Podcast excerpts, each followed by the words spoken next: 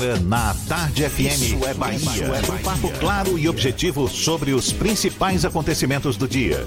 Um programa com a marca do Grupo A Tarde de Comunicação e do Bahia Notícias. Para botar tempero no começo da sua manhã. Isso é Bahia. Isso é Bahia.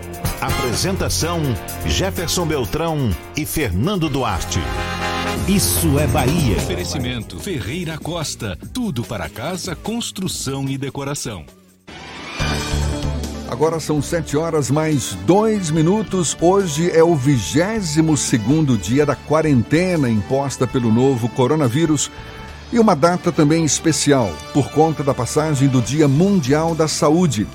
Uma data criada em 1950 e comemorada no mesmo dia da fundação da Organização Mundial da Saúde e que tem como objetivo garantir um melhor nível de saúde para as pessoas em todo o mundo por meio da divulgação de informações capazes de ajudar na melhoria do bom convívio em geral. No momento, o foco gira em torno dessa nova pandemia, pandemia que provoca milhares de mortes, ainda não tem um remédio ou vacina capaz de derrubá-la e que, caso não sejam mantidas as medidas de distanciamento social, pode comprometer a estrutura hospitalar e o sistema único de saúde mas que também seja lembrado o sofrimento causado por tantas outras doenças e, da mesma forma, o esforço da sociedade para enfrentar o desafio de a cada dia alcançar novas conquistas no combate às moléstias. Talvez o dia de hoje não se limite a apenas um dia, por conta do desafio maior do momento, que é termos as informações necessárias para dominar a Covid-19. Enquanto a ciência não descobre uma vacina, a doença deve se estender ainda por meses ou até anos, até que possamos ter a garantia do alívio dos infectados. Por aqui a gente vai em frente. Um bom dia para você. Seja bem-vindo, seja bem-vinda. Estamos começando mais um Isso é Bahia. E vamos aos assuntos que são destaque nesta terça-feira, 7 de abril de 2020. Motoristas que passam pelo bairro da Pituba vão ser abordados e terão a temperatura aferida em Salvador. Academias ao ar livre são retiradas na capital baiana para evitar aglomerações. Hospitais de campanha são erguidos na Arena Fonte Nova e no antigo Ethan Wild para cuidar de pacientes com Covid-19. Bahia já tem 10 mortes e mais de 400 casos confirmados do coronavírus. Prefeitura de Salvador notifica agências bancárias sobre a obrigatoriedade de organização de filas. Com mais de 80 pedidos para decretar estado de calamidade, a Assembleia Legislativa da Bahia faz amanhã mais uma sessão virtual. Levantamento da Febraban aponta para 2 milhões de pedidos de renegociação de dívidas nas principais instituições financeiras do país. CESAB recebe novas doses e Salvador retoma a campanha de vacinação contra a gripe nesta terça. Uma das etapas da linha azul, ligação Lobato-Pirajá, é inaugurada hoje. E CAPES abre inscrição para projetos de combate a epidemias. São alguns dos assuntos que você acompanha a partir de agora no Isso é Bahia, como sempre, recheado de informação. Temos aqui notícias, bate-papo, comentários, tudo para botar tempero no começo da sua manhã. Junto comigo, senhor Fernando Duarte. Bom dia!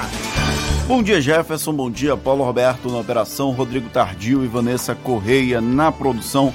E um bom dia para quem está cumprindo a quarentena em casa, no conforto do seu lar, fazendo home office, e para quem tem que sair por obrigação profissional, motoristas de ônibus, de táxi, de aplicativo, pessoas que trabalham nos setores essenciais como saúde, alimentação, farmácias pet shops, todo mundo que está acompanhando Isso é Bahia para ficar muito bem informado. Sejam todos muito bem-vindos a mais uma edição do Isso é Bahia, com direito a uma celebração, Dia do Jornalista. Parabéns para todos aqueles que trazem o melhor da informação disponível para os nossos queridos ouvintes. Ah, eu não posso esquecer de dar bom dia para quem está tomando aquele cafezinho mais que especial. E o cheiro bate aqui, como vocês sabem, por conta da bacia de Paulo Roberto. Sejam todos muito bem-vindos. Será que hoje a gente ganha uma pontinha dessa bacia? Por favor, seu Paulinho. A gente lembra, você nos acompanha também pelas nossas redes sociais, tem o nosso aplicativo pela internet, já sabe, é só acessar a tardefm.com.br.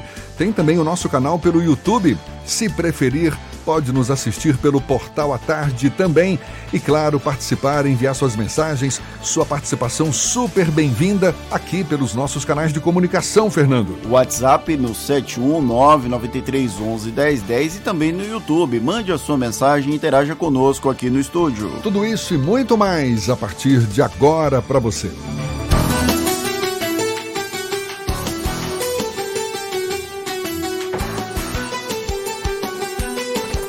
Isso é Bahia.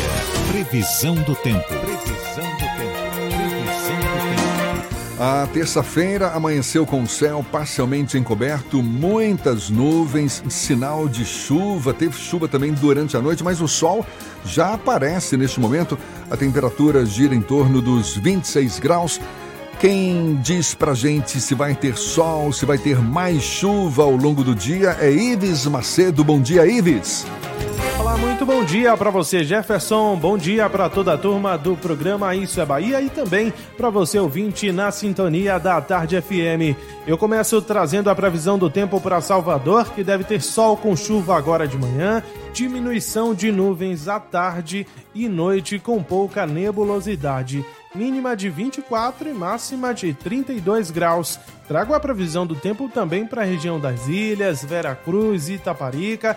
O tempo nessas regiões fica com sol, com chuva de manhã e diminuição de nuvens à tarde. À noite, o céu fica mais limpo, sem muita nebulosidade, mínima de 24 e máxima de 32 graus. Experimente os novos queijos cremosos Veneza no sabor cheddar e ervas finas cremoso, saboroso e sem amido. É a diferença no seu lanche. Saiba mais em arroba Veneza Lácteos em nossas redes sociais. Eu volto já já com a previsão do tempo para o interior do estado. Jacobina, Itabuna e Irecê. É contigo, Jefferson. Valeu, Ives. Aqui na Tarde FM 7 e 9 agora. Isso é Bahia. O prefeito de Salvador, ACM Neto, anunciou algumas mudanças na equipe do secretariado no último sábado. As mudanças são o resultado do prazo para desincompatibilização daqueles que vão disputar uma vaga na Câmara de Vereadores.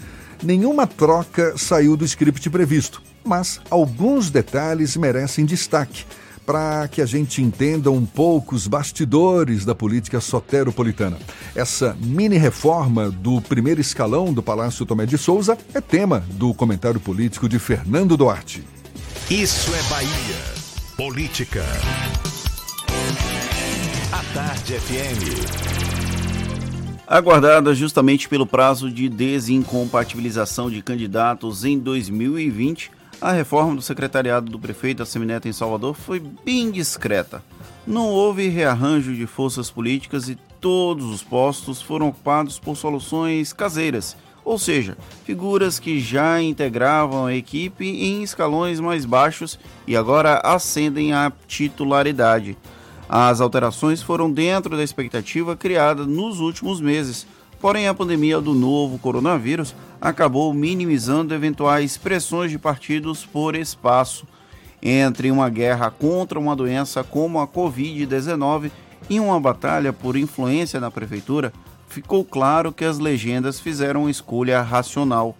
De todos os exonerados para disputar as eleições de 2020, não houve qualquer surpresa. Todos oscilavam entre possuir mandatos ou estarem planejando há bastante tempo a participação no pleito.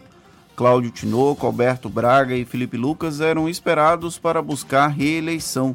Rogério Santos, todavia, permaneceu na Secretaria Municipal de Políticas para as Mulheres, Infância e Juventude, confirmando que não tentaria renovar o mandato. Felipe Lucas e Alberto Braga, inclusive, mudaram de partido às vésperas do prazo final em busca de um caminho menos pedregoso nas urnas. A saída de André Fraga era cozinhada há bastante tempo. O PV o preparou para a candidatura, porém ele resistiu durante algum tempo à ideia de aceitar essa missão. Para viabilizá-lo, os Verdes convidaram Paulo Magalhães Júnior e Henrique Carvalhal para se retirarem e expulsaram Sabá, algo inesperado diante das declarações mais recentes dos envolvidos. É provável que André Fraga consiga emplacar como um puro sangue verde, mas o processo não deixou de ser traumático. De quase inexistente politicamente em Salvador, o PV paulatinamente conquistou espaços pós-2012 e agora será colocado à prova sobre a capacidade de viabilizar uma eleição de um partidário raiz. Marcelo Moraes não contou em 2016. Outra mudança sem surpresa foi a saída de Alberto Pimentel. Depois de surfar na onda do bolsonarismo com a esposa, deputada federal Daiane Pimentel, o ex-titular da Secretaria de Trabalho, Esportes e Lazer vai tentar se manter na crista dessa onda com uma candidatura em 2020. A dúvida é se o PSL vai manter a forte mobilização a ponto de garantir uma cadeira. Como não poderia perder a posição de maior destaque obtido pós 2018 na Bahia, o PSL filiou o ex-deputado Cidelvan Nóbrega, que perdeu o mandato lá naquele ano. Um último ponto a merecer destaque foi o retorno de Marcos Passos ao primeiro escalão. Depois de ser, digamos, rebaixado para Limpurbe, o afiliado de Paulo Câmara voltou a ser secretário e vai acumular a presidência da empresa pública.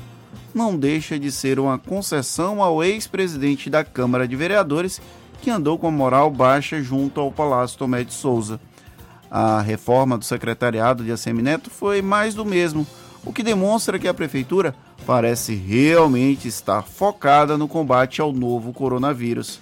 Ainda assim, é sempre bom pontuar que existem bastidores por trás das mudanças, até porque quem não cobrou a conta agora pode pedir com um pouquinho de juros lá na frente.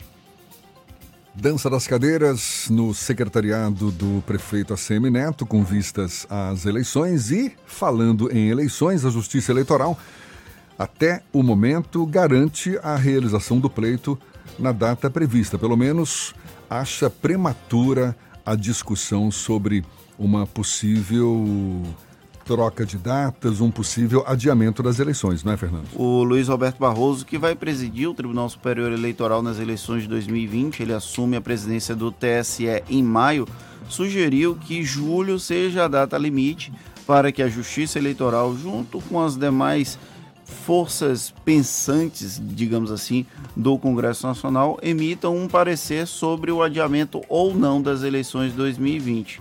Isso ainda é necessário um debate bastante sério nesse momento com a, a pandemia subindo em curva ascendente. Não dá para fazer um debate que seja correto, adequado sobre isso, mas mais para frente tenhamos certeza esse assunto vai estar tá pautado. Falando em pandemia, agora 7h15, a Bahia registrou até o momento, até o início da noite de ontem, 437 casos confirmados do novo coronavírus. Até o momento, 10 pessoas morreram, sendo 8 em Salvador, uma em Utinga e uma outra em Itapetinga. Ao todo, 83 pessoas estão recuperadas e 46 se encontram internadas, sendo 26 em UTI. Ainda conforme boletim da CESAB, a Bahia possui quatro casos de bebês menores de um ano infectados pelo novo coronavírus, sendo que um deles é um recém-nascido de apenas quatro dias. No Brasil, já são mais de 12 mil casos notificados da Covid-19, com 566 mortos. E uma novidade: a partir de hoje começa a ser realizado um teste rápido para a detecção do novo coronavírus com as pessoas dentro dos veículos aqui em Salvador. Os exames vão ser feitos das 7 às 9 da manhã no bairro da Pituba, com a realização de uma blitz para aferição de temperatura. De acordo com a prefeitura, as pessoas que estiverem com um quadro febril, ou seja, com temperatura acima de 37,8 graus, vão ser submetidos ao teste. O resultado sai em apenas 7 minutos. E para quem já está dirigindo pela Grande Salvador ou vai pegar o carro já já, a gente também tem informações para você. Agora, 7h16.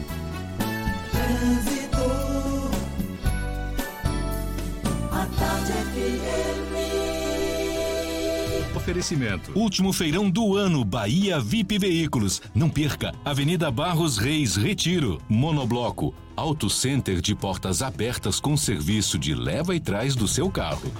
E quem tem essas informações é Cláudia Menezes, sempre de olho nos motoristas. Bom dia, Cláudia. Bom dia para você, Jefferson. Bom dia para toda a turma do Isso é Bahia. Chego para atualizar algumas informações. A região da Cidade Baixa, na Jequitaia, tem certa fluidez em direção à calçada, só mesmo intensidade nesse momento. Mas a engenheira Oscar Pontes, aí sim já está carregada, com lentidão nas imediações da Feira de São Joaquim por causa da movimentação no mercado do peixe. Fique em casa e faça os cursos online da ENS com 30% de desconto. Acesse ens.edu.br e turbine sua carreira. ENS, a sua escola de negócios e seguros. Eu volto com você, Jefferson. Valeu, Cláudia. A Tarde FM de carona com quem ouve e gosta. Já são mais de 80 novos pedidos para decretar o estado de calamidade pública em municípios do interior do estado. Esses pedidos vão ser avaliados amanhã em sessão virtual realizada pela Assembleia Legislativa da Bahia. A gente dá os detalhes ainda nesta edição. A Tarde FM 7 e 18 agora. Você está ouvindo Isso é Bahia. Para vencermos o coronavírus, o mais importante é: fique em casa. Lave sempre as mãos com água e sabão e fique em casa. Não são férias, é um compromisso de todos. Fique em casa. A Bahia contra o coronavírus. Governo do Estado. Ô velho, deixa eu te dar real. Quando a gente fala que é para ficar em casa, é para ficar em casa só você e quem já mora com você. Não adianta nada você ficar em casa e chamar seu brother para te visitar ou deixar o coleguinha do seu filho passar o dia com vocês. Para tudo. Isolamento é isolamento. Fica quietinho um pouco pra gente se livrar logo desse coronavírus. Esse turista a gente não quer aqui não, pai. Vai embora, que a nossa parte a gente está fazendo. Se pique, Corona, uma campanha da Câmara Municipal de Salvador. Para vencermos o coronavírus, o mais importante é: fique em casa. Lave sempre as mãos com água e sabão e fique em casa. Não são férias, é um compromisso de todos. Fique em casa. A Bahia contra o coronavírus. Governo do Estado. Você sabe o que a Assembleia faz? Faz valer os seus direitos. Valorizando uma pauta pró-municípios que garante os recursos das cidades do interior. Além disso, a ALBA debate normas para o transporte complementar, beneficiando quem não é atendido pelo sistema. E atenta ao que acontece no dia a dia, a ALBA cobra ações para preservar a segurança das barragens existentes na Bahia. Porque para a Assembleia, garantir o direito dos baianos é o nosso dever. Assembleia Legislativa da Bahia, fazendo valer. Para vencermos o coronavírus, o mais importante é: fique em casa. Lave sempre as mãos com água e sabão e fique em casa. Não são férias, é um compromisso de todos. Fique em casa. A Bahia contra o coronavírus. Governo do Estado. Monobloco, o pneu mais barato da Bahia. 0800 111 70 80 e a hora certa. Agora, 7h20, a Tarde FM, quem ouve gosta. Você sabia que na Monobloco os pneus velhos deixados pelos clientes podem virar chachim, cadeira e até asfalto? E que a Monobloco apoia o esporte amador e a cultura? E que também na Monobloco uma parte do lucro do serviço do seu carro você pode direcionar para algumas instituições beneficentes? Não sabia? Então se ligue. Monobloco faz tudo de mecânica e tem o pneu mais barato da Bahia. Água de Meninos, Lauro de Freitas e Abrantes. 0800 111 7080. Voltamos a apresentar Isso é Bahia. Um papo claro e objetivo sobre os acontecimentos mais importantes do dia. A gente tem notícias também da redação do portal Bahia Notícias. Lucas Arrasa, quem está a postos. Bom dia, Lucas. Muito bom dia, Jefferson. Bom dia para quem nos escuta aqui na capital do estado. Entre os 51 municípios baianos com casos positivos do novo coronavírus, 20 concentram menos que 30 mil habitantes. Na lista das pequenas cidades com pessoas infectadas, Barra do Rocha, no sudoeste do estado, é o que possui a menor população. São 5 mil moradores. Juntos, os 20 pequenos municípios da Bahia com população inferior a 30 mil habitantes somam 36 casos. Lembrando que a maior parte dos casos está registrada em Salvador, ela que concentra quase 60% do número de casos registrados da Covid-19. E ontem o governador Rui Costa criticou a postura do presidente Jair Bolsonaro, que ensaiou demitir o seu ministro da Saúde, o Henrique Mandetta. É, no Twitter, o governador Rui Costa falou que o dia passou mais uma vez sendo pautada pela decisão ou indecisão do presidente de demitir o seu ministro. Rui cobrou que o presidente trabalhe para comprar respiradores, insumos e lutar contra a Covid-19. Eu sou Lucas Arraes, falo direto da redação do Bahia Notícias para o programa Isso é Bahia. É com vocês aí do estúdio. Valeu, Lucas. E o estado da Bahia recebeu quase 330 mil doses da vacina contra a gripe do Ministério da Saúde. De acordo com a CESAB, a Secretaria Estadual da Saúde, as doses já começaram a ser entregues nos municípios, seguindo até hoje. O secretário municipal de saúde, Léo Prates, confirmou que a campanha vai ser retomada nesta terça-feira. De acordo com a secretaria, até o momento já foram aplicados 1 milhão 167 mil doses da vacina. A meta da CESAB é imunizar 90% do público-alvo, formado por mais de 4 milhões e meio de pessoas. E foi iniciada ontem a operação de fiscalização da organização das filas nas agências bancárias daqui de Salvador. A Força Tarefa já vistoriou 53 bancos entre os bairros do Comércio, Calçada, Barra, Itaigara, Pituba e São Cristóvão. Ao todo, 30 agências foram notificadas e nenhuma foi interditada. As vistorias fazem parte da estratégia de enfrentamento ao novo coronavírus na cidade. O documento determina que os bancos devem organizar as filas respeitando uma distância mínima de um metro entre os clientes em atendimento e entre aqueles que estiverem aguardando na parte externa das agências. Em meio à disseminação da pandemia desse novo coronavírus, uma nova ferramenta para monitorar o avanço da Covid-19 em tempo real foi lançada pela Fundação Luiz Eduardo Magalhães. É um painel que permite acompanhar simultaneamente os casos confirmados do novo coronavírus nos estados do Brasil e também mundo afora em diversos países. A gente vai saber mais detalhes conversando agora com o presidente da Fundação Luiz Eduardo Magalhães, Rodrigo Ita. Muito bem-vindo. Bom dia, Rodrigo. Bom dia, Jefferson. Bom dia, Fernando. Bom dia a todos os ouvintes aí do Isso é Bahia, da Tarde FM. Então, esse, esse painel, painel de acompanhamento dos casos da Covid-19, lançado pela Fundação Luiz Eduardo Magalhães, tem o ranking dos estados, a quantidade de estados e municípios com a doença, índice de letalidade, a evolução dos casos pelo Brasil e pelo mundo. Agora, está faltando o acompanhamento dos casos na Bahia. Isso ainda vai ser implementado? Não, tem. Se a gente clicar em cima, do, no, no, em cima da Bahia, ele vai diretamente para a Bahia. No, no, primeiro, no primeiro quadrinho, a gente clica e a gente tem essa, essa essa, esse detalhe, esse detalhamento da Bahia. Com a evolução dos casos na Bahia, então? Isso.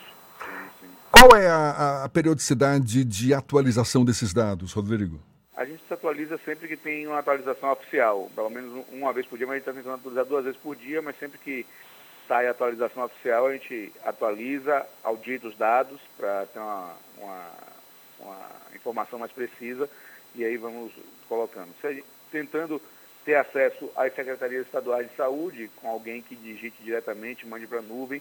Talvez a gente consiga isso num, num, painel mais institucional, numa relação que a gente está fazendo com o consórcio Nordeste, para ir ser online. Né? Para ser online e por tempo indeterminado. Isso. Essa plataforma ela tem como base informações tanto da Secretaria Estadual da Saúde quanto do Ministério da Saúde e, e os dados internacionais tem, é o World é uma, a, que está medindo os números no mundo, mas é oficial também. Rodrigo, tem uma situação que o Ministério da Saúde e o próprio, a própria Secretaria de Saúde do Estado já manifestaram, porque em dados momentos há um horário diferente de fechamento das informações. A Bahia divulga os dados num determinado horário, o Ministério da Saúde fecha os dados num, de, num outro horário. E aí há uma divergência desses dados. É, o painel da Fundação Luiz Eduardo Magalhães usa por base os dados informados coletados pelas secretarias estaduais ou pelo Ministério da Saúde exclusivamente? Não, pelos dois. Aí a gente vai auditar, o que sair depois a gente consegue atualizar. Ontem, por exemplo, a gente estava com, com 50, 49 cidades na Bahia e eu vi que mais tarde passou para 51 cidades, saiu o boletim e a gente atualizou. Já. Isso está tudo automatizado ou ainda está sendo manual? A gente olha, não está automatizado ainda porque a gente não tem acesso direto no. A gente pega com quando saem os dados oficiais e aí a gente audita, né? Mas não, não tem ainda, não tem alguém da secretaria abastecendo. Foi é, um, é uma dificuldade que alguns, alguns jornalistas de dados têm reclamado que o acesso aos, às informações das secretarias estaduais e até do próprio Ministério da Saúde, eles não estão disponíveis em plataformas que permitam a mineração. Ou seja, você tem que fazer um trabalho meio que de formiguinha, um a um, fazer esse tipo de é, mineração dos dados para disponibilizar em plataformas como essa que a Fundação Luiz Eduardo Magalhães está trazendo. Vocês têm algum tipo de conversas, por exemplo, com o consórcio Nordeste, para que esses dados fiquem disponíveis de uma maneira mais fácil para que profissionais como o da Fundação Luiz Eduardo Magalhães consigam trazer essas informações de uma maneira mais didática para os cidadãos? Sim, pelo menos no Nordeste nós estamos com essa conversa de, de, de ter alguém que, quando alimente, o, a, alimente os dados de suas secretarias, jogue na nuvem para poder, e aí o, quem gerenciar o site, que pode ser o próprio consórcio Nordeste, possa puxar e o programa rode automaticamente. Então, isso é um, é um, é um pleito, é uma conversa que a gente está tendo e com o consórcio se dá uma agilizada, uma melhorada, pelo menos na, no, no, Nordeste, sobre, sobre esses dados. Mudando um pouco de assunto, Rodrigo, a Fundação Luiz Eduardo Magalhães abriu edital para chamamento público de interessados em firmar parcerias em diversas áreas, com o objetivo de fomentar e promover pesquisas, estudos, diagnósticos. Você podia falar um pouco mais sobre esse edital? Chamamento a gente chamou de é, parcerias play em, inglês, porque quando você bota o nome em inglês, às vezes, vira, vira, mais fácil política pública, mas são novos arranjos institucionais com tecnologias mundo afora que a gente possa trazer, transformar em produto ou em projeto e aplicar no Estado. Então, esse é uma, um, um, programa novo que a gente está tentando é, desenhar, é, arranjar institucionalmente, já conseguimos desenhar, já temos algumas é, empresas parceiras é, e acho que vai dar muito certo. Então, a gente está, temos uma empresa do Panamá de tecnologia que já está parceira da gente, temos uma empresa da África do Sul da Alemanha sobre que pode vir uma política pública de banheiros para o semiárido com sem utilização de água. Tem algumas diversas possibilidades de parcerias que a FLEM quer ser esse centro de modernização da Bahia e quer buscar isso com o que tem de ponto, inclusive na iniciativa privada. E a gente quer ter parceria com a iniciativa privada. Não somos, só um, não somos uma fundação é, meramente pública e do Estado. Nós devemos fazer negócios em, toda, em todo o Brasil, com parceiros de todo mundo e iniciativa privada também. Qual é o critério que vai ser adotado para a seleção dos projetos? Na verdade, critério que tem interesse público, nós temos um edital lá que é, é preenchimento simples, fácil, no site da Flame mesmo preenche esse edital e depois a gente tem uma junta que vai julgar quais são os projetos mais interessantes para a gente poder tocar, porque a gente também não consegue abraçar todo mundo, né? Mas o que a gente tiver interesse, que tiver a ver com a missão, com a visão da fundação, a gente vai tentar tocar e transformar isso realmente num produto ou num projeto que possa ser transformado em política pública ou ser utilizado por governos municipais, estaduais, eh, secretarias, para a gente poder modernizar, inclusive, a gestão. Pode ser ferramentas tecnológicas também. E são recursos da ordem de quanto para serem destinados a esses projetos, Rodrigo? Não, hoje, é, hoje é, é, é, com parceria mesmo, é construção de tempo, de, de, de, massa crítica, de pensamento da FLEM junto com essas entidades. Não, não, não, não usa dinheiro nosso para isso, é mais uma, uma, relação. A partir do momento que a gente firmar parceria, se a gente conseguir clientes, aí faz a, o, o valor disso e a, e a gestão desse projeto, que nós não somos de fim lucrativo, né? A FLEM é uma, uma fundação é, que não tem fim lucrativo. Então a gente, a ideia nossa é sobre, a gente sobrevive com taxa de administração, mas fazendo nosso trabalho corretamente e ajudar os municípios e os estados a, a avançarem. E existe alguma área em especial, alguma área específica que deva ser mais beneficiada com a adoção de, de, de projetos ou a aceitação de projetos por parte dessa parceria? Muito de inovação. A gente está focado no produto de inovação, tanto novos negócios para a Fundação, como produtos inovadores. Eu acho que isso é fundamental, a gente olhar na frente, ver o que, é que a gente pode trazer de novo. Porque trazer mais do mesmo não, já tem muita gente fazendo. Então, tudo que for mais novo, estiver na área de inovação, é, tem um, tem um certo olhar atento da Fundação. Para ter acesso, para ter acesso ao edital, é só acessar o site da Fundação Luiz Eduardo Magalhães. Justamente. Rodrigo Ita, presidente da Fundação Luiz Eduardo Magalhães, conversando conosco. Muito obrigado, Rodrigo, e um bom dia para você. Muito obrigado, bom dia a todos. Agora são sete e meia na tarde fêmea, a gente faz um intervalo, não? A gente faz intervalo ou não faz? Ah, então não é intervalo. Agora são sete e meia e temos informações para quem está ao volante. Vamos nessa.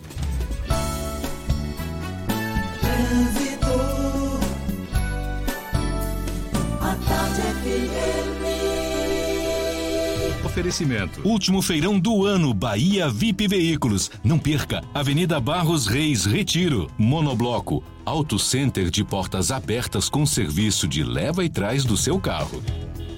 A gente volta a falar com Cláudia Menezes. Tem novidades pra gente, Cláudia?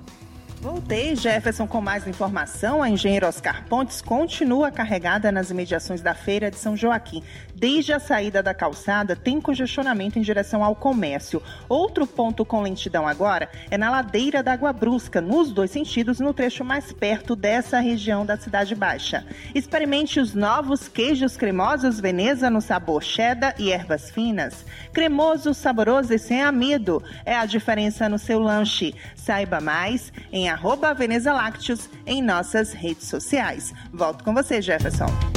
Valeu, Cláudia. A Tarde FM de carona com quem ouve e gosta. Agora sim tem intervalo. 27 minutos para as 8 na Tarde FM. Você está ouvindo Isso é Bahia. Atenção! Você que estava aguardando uma oportunidade para comprar ou trocar de carro, a hora chegou!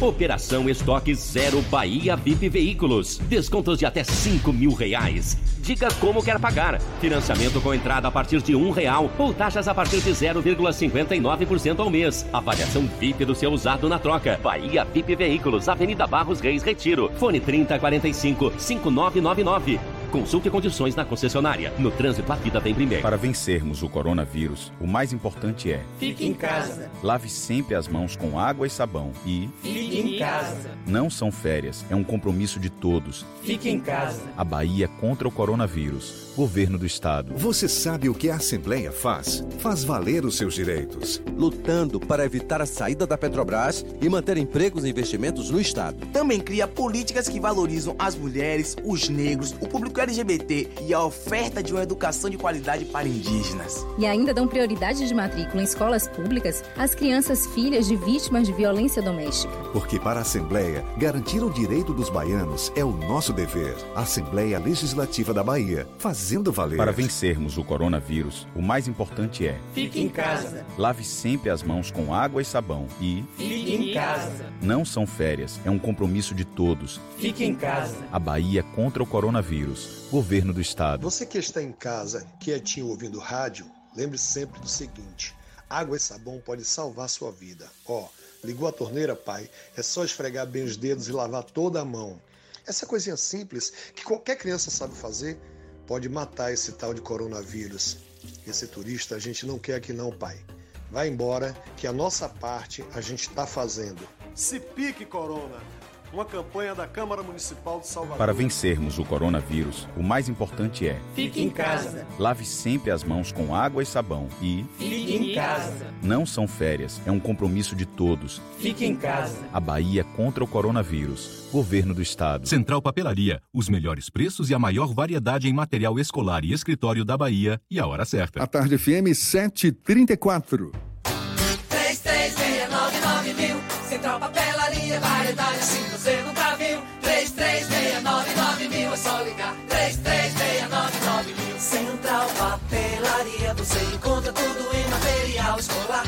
Tudo pro seu escritório, variedade fácil de estacionar. 3369 Ligue 3369 mil, a maior variedade em material escolar e de escritório. Central Papelaria Lauro de Freitas. 3369 mil. Voltamos a apresentar Isso é Bahia. Um papo claro e objetivo sobre os acontecimentos mais importantes do dia. Para evitar aglomerações e manter o isolamento social, a Prefeitura de Salvador decidiu retirar os equipamentos das academias ao ar livre, localizadas nas praças Wilson Lins, na Pituba, Lord Cochrane, não, que, Cochrane, Lord Cochrane. Uma vez eu falei Lord Cochrane, eu falei, gente, que, que burrice. Mereceu a zoada. É, é, é, não, mas agora eu, ainda bem que eu corrigi a tempo, né? Lord Cochrane, na Garibaldi, também no Largo do Tanque e no Vale das Pedrinhas. É que fazia tempo que eu não falava esse nome. Aí me apareceu de repente aqui, caí do cavalo, mas ainda bem que deu para corrigir.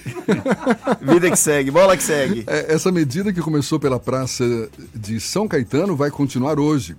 E de acordo com a Companhia de Desenvolvimento Urbano de Salvador, a retirada dos equipamentos está sendo feita em locais onde a população não respeita a ordem de isolamento social. Outras praças também vão passar por vistorias e, no caso do fluxo permanecer, elas também poderão ter os seus equipamentos retirados. Que fase é essa, hein? Que fase. Que Nesse- fase é completamente desnecessário passar por esse tipo de situação, porque as pessoas, infelizmente, não estão seguindo a recomendação de isolamento social, porque, infelizmente, algumas pessoas não dão exemplo. Mas vida que segue, bola que segue. E agora a gente fala de Feira de Santana. Feira de Santana, que é o primeiro município a registrar casos do novo coronavírus na Bahia. Lá estão mantidas as medidas como fechamento do comércio, suspensão de diversos serviços para diminuir a propagação da doença. A recomendação continua sendo de manter o distanciamento social. A gente fala mais sobre o assunto conversando agora com o prefeito de Feira de Santana, Colbert Martins, mais uma vez conosco aqui no Issa Bahia. Bom dia, prefeito. Bom dia, que alegria voltar a falar com vocês aí na, na Rádio à Tarde. Eu agradeço muito a oportunidade dessa comunicação que vocês nos permitem fazer. Como a, a rádio tem feito, está sendo um grande, e a imprensa da Bahia, vocês especialmente, grandes aliados nas informações mais corretas sobre esta epidemia. É a melhor arma que nós temos para combater e para prevenir esta epidemia, é exatamente a informação, e eu acho que vocês fazem isso da melhor forma. Prefeito Colbert, qual é a situação atual de Feira de Santana em relação à doença? São quantos os casos confirmados até agora? E como é que está a estrutura hospitalar de Feira de Santana para cuidar dos doentes? É, com relação à primeira parte da pergunta, ontem nós tivemos mais dois casos, foram um ponto de 25 para 27 casos em Feira de Santana. Um médico, né, que fez um atendimento de uma parturiente, e a PT dessa parturiente, para mostrar, inclusive, que essa, essa, essa conversa de que só as pessoas mais idosas têm que ter cuidado, tem que ter cuidado com todo mundo. É, já existem mortes de crianças, mortes de pessoas jovens, e, e o PT, aqui em Feira, mostra a contaminação. Isso foi o resultado de ontem. Então, estamos com 27 casos. Feira de Santana, há um mês atrás, né, dia, dia 6, né, um mês e um dia, dia 6 de março, foi o primeiro caso na Bahia inteira, foi Feira de Santana, e nós estamos, estamos nesse momento com uma vigilância muito forte. Todos os contactantes, todo mundo que, é- que é- a gente consegue identificar. Não existem casos aqui, talvez o primeiro essa semana, de transmissão comunitária, a gente possa estar começando a identificar esse tipo de situação. É, com relação ao número, de, ao número de leitos, a Prefeitura está buscando a contratação de 50 leitos aqui. Fizemos ontem a proposta, a empresa e a entidade ficou de nos responder. Trata-se de uma clínica que não está ativada nesse momento, mas tem todas as condições de isolamento para poder nós termos um leito de retaguarda. Estamos tentando também a contratação de leitos de UTI, mas nós temos uma barreira grande com relação à quantidade de respiradores. O, o, o Hospital da Mulher, que é o Hospital Municipal, temos lá quatro leitos prontos, inclusive com respiradores, para gestantes que tenham, sejam acometidas do, do coronavírus. Estamos nos preparando para isso. E o Fluminense de Feira eh, e a sua torcida, o seu presidente, o deputado Tom, ofereceram o centro de treinamento com 36 camas, aonde as pessoas que têm menor gravidade possam se deslocar para lá, abrindo vagas para outras pessoas poderem internar com maior complexidade e maior gravidade. Vira e mexe, a gente ouve falar da falta de equipamentos de proteção individual, os chamados EPIs. Faltam máscaras, luvas, avental. Como é que o senhor avalia essa situação em Feira de Santana? Existe a possibilidade de falta desses equipamentos de proteção para os profissionais de saúde que são quem estão na frente, não é, dessa, desse, dessa luta contra a Covid? Existe sim. É, ontem, por exemplo, um médico já, já foi vítima. Aqui em Feira nós temos três médicos. Né? Uma pessoa obstetra, um neonatologista e hoje um médico de emergência.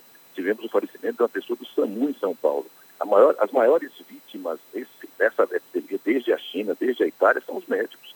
São os, os, os enfermeiros, são os profissionais de saúde, é, a pessoa que, que dá apoio administrativo, a pessoa que dirige o carro. Todos nós, profissionais de saúde, estamos sofrendo muito por isso. Eu, como médico, quero pedir a você que me ouve nesse momento, fique em casa. Nós estamos dispostos a, a nos sacrificar até, mas é preciso que você colabore na prevenção. É, aqui na Bahia, tenha certeza, o número acontecerá. E nós não podemos esperar que cheguem todos os equipamentos de proteção individual para fazer um atendimento a quem nos pede. O ministro Mandetta colocou ontem que, o, e eu, eu também repito, o médico nunca abandona o paciente. Então, apesar do risco, e com o risco, inclusive, nós estamos nos arriscando permanentemente. A Universidade de Feira fez umas doações de, de de máscaras plásticas que nos ajudam é, nas, nas, questões de intubação endotraqueal, a evitar que o vírus possa nos transmitir doenças também. Mas não está fácil, tá certo? A dificuldade de, de encontrar máscaras, gorros, de encontrar luvas é muito grande, nós estamos comprando. Estamos comprando testes também, porque o número de testes não é suficiente do que chega aqui à nossa cidade, que são repassados pelo governo do estado da Bahia, que por sua vez são repassados pelo governo federal. Só recebemos até agora 1 milhão e 200 mil reais o governo da Bahia já recebeu 75 milhões, já recebemos 1 milhão e 200 mil reais. É o recurso que nós temos do governo federal para aplicar até o momento. Enfim, as dificuldades são grandes, mas eu acho que nossa obrigação é preservar vidas, salvar vidas. Como o senhor bem lembrou, o senhor é médico, médico infectologista, ninguém melhor do que o senhor para saber da importância dessas medidas de distanciamento social para conter o avanço dessa doença. O senhor tem já uma estimativa de quanto tempo deve durar essas medidas de restrição, de isolamento social em Feira de Santana? É, deixa, deixa eu te pedir somente para recolocar, eu sou epidemiologista, sou professor de epidemiologia, tenho mestrado em saúde pública da Universidade de Feira de Santana. Eu sou cirurgião de formação é, e gostaria de ser infectologista, mas nesse momento eu, o ainda mais esse estudo das epidemias que eu estou procurando aplicar com todo cuidado, com todo respeito, e a sua resposta vem em decorrência disso. As medidas de isolamento social serão mantidas enquanto esse nível de curva continuar ascendente. Cada vez que sobe o número de casos de morte no Brasil, semana passada eram menos de 500, hoje já são 590. Nós estamos tendo o número de casos aumentando muito velozmente. E tem aquela história, ah, mas é porque no frio o, o, o vírus se propaga mais. Fortaleza, Ceará, é, é a do Nordeste que está crescendo mais rapidamente também. Então, essa circunstância desse tipo de adaptação do vírus no Brasil tem características bem diferentes. O que é importante ver é que nós freamos logo no início a disseminação aqui na nossa cidade, apesar de ser uma cidade de trocamento onde passam tantas pessoas, nós conseguimos frear isso inicialmente. Agora, nós estamos percebendo essa pressão aumentando. A quantidade de casos aumenta. Nós temos hoje 140 exames aí no LACEN, Salvador, para serem devolvidos. Eu não sei quantos desses serão positivos, mas de qualquer forma, o cuidado que nós temos é evitar aglomeração de pessoas. O vírus transmite de uma pessoa para outra. Né? A transmite de crianças, é, eu repeti aqui, um bebê é, foi diagnosticado positivo até as pessoas mais idosas. O que nós queremos aí, e é o discurso do ministro Mandetta está correto, é evitar que as pessoas mais suscetíveis elas possam vir a ser internadas e ter problemas graves.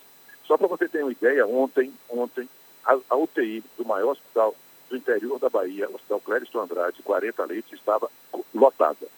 Nós temos que ter mais 40 ou 50 leitos novos para poder fazer face a esses casos que chegarem de coronavírus. Por isso, nós queremos escalonar, reduzir a quantidade de pessoas que chegam, porque senão o sistema de saúde afundará. Prefeito, o senhor falou sobre a questão das transferências de recursos, os investimentos que o governo federal e que o governo do estado tem feito.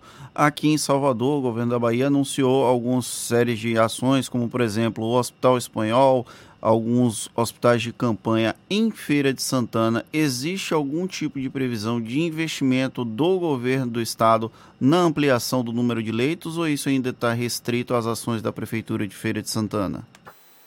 Nós temos mantido contatos permanentes com o secretário de Estado, com, com, com o próprio governador.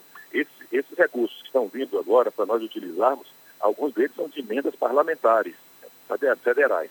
Do próprio governo do Estado, existe nesse momento a condição de ampliação das ações que eles estão tendo, tanto no Hospital Estadual da Criança, com respeito a leitos de UTI, como no Hospital Clérison Andrade. Existem sim essas ações que são necessárias de serem feitas e serão feitas pelo próprio governo, governo do Estado.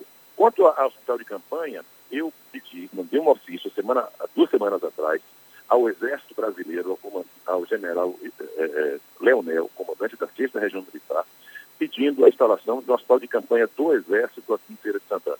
É, nós colocamos à disposição o estádio municipal Joia da Princesa, está disponível, e também o, o, o ginásio Oyama Pinto, que é uma área que nós temos aqui na, na, na, área norte de Feira de Santana. Estamos aguardando essas respostas. Nesse momento, até agora, não existiram casos. É, as internações que aconteceram aqui, aconteceram algumas em hospitais privados, que estão também cheios nesse momento, é, não lotados, mas cheios, e algumas delas aconteceram em hospitais públicos também. Mas, para sua resposta, o Estado tem feito ações dentro da sua área de competência dos seus, dos seus hospitais, sim, para ampliar leitos, os leitos de UTI. A cidade de Feira de Santana é um entrocamento rodoviário conhecido, o senhor como epidemiologista e professor da área. Essa contenção feita em cidades como Feira de Santana e até Salvador, com a suspensão do transporte intermunicipal, o senhor considera ela salutar para o controle da disseminação do novo coronavírus ou o senhor acha que essa medida foi um pouco excessiva? Eu acho que foi necessária. Se nós não estamos crescendo na velocidade de outros de outros estados ou de outros municípios, é porque nós conseguimos frear essa, essa disseminação. Mesmo assim, já tem 51 municípios do estado com, com algum, algum, algum caso confirmado. Então, se isso não tivesse feito, eu acho que teríamos com um, um número muito maior. Embora, é, é importante dizer que Feira de Santana tem linhas de ônibus diretas com São Paulo. E nós temos aqui dois pontos de apoio de uma empresa que vem de São Paulo e vai para o Nordeste inteiro, no qual a gente está o tempo inteiro identificando pessoas que vêm São Paulo, que é o centro maior da, da, da, epidemia. Aqui em Feira, as transmissões que aconteceram quase que totalmente foi de gente que veio de São Paulo. Uma das pessoas apenas foi que veio de Recife, mas todas as outras foram de São Paulo. Então, São Paulo é um grande centro transmissor de, de casos e aqui nós estamos tentando bloquear esses casos da forma, da forma que é possível. Mas muita gente não desce aqui e vai para Recife, vai para Teresina, vai para Fortaleza, vai para Natal, para várias outras cidades. E esse é um fator, sim, é um fator de, de contaminação que eu acho que freou, diminuiu a velocidade de crescimento na Bahia do coronavírus. Prefeito, existe a, a, expectativa de que os casos ainda serão crescentes na Bahia, de que essas medidas de restrição de pessoas, de circulação de pessoas, deva se prolongar. O senhor mesmo já falou a respeito. Qual a avaliação que o senhor faz do impacto dessa crise na economia de Feira de Santana? O senhor admite que algum setor em especial deva sofrer mais e que setores seriam esses? É, nós estamos aqui em feira com todo o setor industrial aberto. Né? Não, não, não, não bloqueamos nem fechamos nenhuma indústria. Todas permanecem funcionando, embora, evidentemente, com uma velocidade menor. Todos os setores de, de serviços estão abertos, praticamente todos, à exceção de bares, porque as pessoas se reúnem até irresponsavelmente nos bares o tempo inteiro. E setores do comércio toda a área de construção civil está aberta, todos os setores de manutenção de veículos estão abertos, é, postos de abastecimento, farmácias, toda a área de abastecimento, todo o comércio de bairros né, está aberto, à exceção, evidentemente, de algumas, algumas circunstâncias onde é, as pessoas hoje estão deixando de comprar o que roupa, sapatos, porque está todo mundo comprando comida ou remédio. Então, nessas circunstâncias, o que nós temos feito é evitar que as pessoas se desloquem das suas casas para o centro da cidade e para voltar na hora que essa movimentação acontece, a transmissão acontece no ônibus, a transmissão acontece nos contatos das pessoas que se movimentam. Hoje aqui, eu passei cedinho aqui no centro de Feira de Santana, a aglomeração na porta dos bancos ainda é grande. Por mais que você possa pedir para que as pessoas é, afastem um metro das outras, isso acaba não acontecendo. Como essa semana foi a semana de pagamentos, que está terminando hoje, o sétimo dia, o quinto dia útil do mês é hoje, e muita gente está recebendo benefícios, eu acho que isso deve diminuir na próxima semana. E a sua pergunta, quando é que isso vai parar? nós estamos, temos que avaliar o tempo inteiro. Está subindo? Está. Continua subindo? Está. Na hora que na hora nós tivermos uma, uma forma técnica de dizer parou de subir, eu acho que está na hora da gente começar a flexibilizar. Enquanto isso não acontecer, a gente permitir mobilizações maiores, nós só vamos superlotar as nossas, o nosso sistema único de saúde e os nossos hospitais. E se isso acontecer, nossa estrutura é insuficiente para poder atender a todos. E aí, na hora que o desespero bate, eu não quero que o desespero aconteça, aí as pessoas no Brasil têm aquela, é, quando aquela ficha cai, aí vira um drama. Nós não queremos que isso vire um drama, não queremos que o Brasil vire uma Itália, muito menos uma Espanha. Pois é, e o senhor descreveu aí uma série de situações em que as pessoas continuam circulando, continuam aparentemente levando a sua vida normal, aglomerações na frente de bancos, bares funcionando. No momento em que a recomendação principal é fique em casa, o senhor não acha que deveria ou que seria o caso de de é, fortalecer mais ainda essas medidas de restrição de circulação das pessoas? Eu acho que seria, seria uma forma de evitar que a doença se propagasse tanto. Você veja, aqui em Feira nós temos 27 casos confirmados, mas temos 331 negativos. Desses 331 foram aquelas pessoas que tiveram contatos, mas não tiveram a doença. Se a gente não contiver isso, e esse número dobrar aqui, você é, aumentar para aumentar para 50 casos, duplica esses números todos e essa transmissão acontece. Então, é importante que a gente, se não convencer pela consciência, vai ter que ser é, é, é, convencido pela, pela contenção. Não tem outra, outra forma. E o Brasil tem essa dificuldade grande. Todas as nossas áreas esportivas, todas as áreas. Aqui em Feira de Santana, que você deve conhecer, tem uma, Jefferson, tem uma, um local chamado Jaguara, onde tem uma barragem do Rio Jacuípe. No, domingo parecia uma festa. Estava muita gente em volta, crianças em volta também, gente é, brincando como se não tivesse acontecendo um dos dramas mais. Eu não pensei em viver algo tão grave como eu estou vivendo agora aqui. E você que está aí acompanhando, fazendo o que é sua obrigação, você está aí o tempo inteiro informando. Eu estou aqui na prefeitura agora, nesse momento, estou trabalhando também, porque eu preciso e devo trabalhar. E é necessário que a gente faça, sacrificando o que for preciso, agora é preciso que os outros se sacrifiquem. Porque se um transmite para o outro, o outro transmite para você, você transmite para mim. Isso é muito rápido e nós precisamos evitar que outras pessoas sofram também. Está aí o prefeito de Feira de Santana, Colbert Martins, conversando conosco aqui no Issa Bahia. Muito obrigado, prefeito, pela sua disponibilidade. Um bom dia para o senhor. Eu agradeço, agradeço muito a vocês todos, agradeço a sua emissora, agradeço a você, agradeço a todos que nos Oh, que pena, a gente perdeu o contato agora no finalzinho da conversa com o prefeito de Feira de Santana, Colbert Martins, mas mais uma vez, muito obrigado pela disponibilidade. A gente lembra que essa conversa vai ficar disponível daqui a pouco nas nossas plataformas do YouTube, Spotify, iTunes e Deezer. Então, se você perdeu a conversa, vá lá que a gente disponibiliza para você mais tarde, ela na íntegra. Agora, seis minutos para as oito horas na Tarde FM, temos notícias também da redação do Portal à Tarde com Thaís Seixas. Bom dia, Thaís. Oi, Jefferson. Bom dia. Bom dia, Fernando, e a você que acompanha o nosso programa. Um acordo de cooperação entre a Prefeitura e o Departamento Nacional de Obras contra as Secas, assinado ontem, vai possibilitar a distribuição de 4 mil caixas d'água nas comunidades de Salvador. A distribuição será feita a partir de um levantamento para identificar as localidades mais afetadas pela falta de abastecimento de água. As caixas são de polietileno e possuem capacidade para 500 litros. E o governador Rui Costa anuncia a publicação de um edital ainda esta semana para a compra de máscaras de associações e cooperativas. O objetivo é ampliar o acesso dos baianos à proteção das máscaras, declaradas pela Organização Mundial da Saúde como um instrumento de contenção do coronavírus. O governador pediu que empresários ajudem na produção e entrega do material. O edital será publicado pela Secretaria e a Companhia de Desenvolvimento Rural.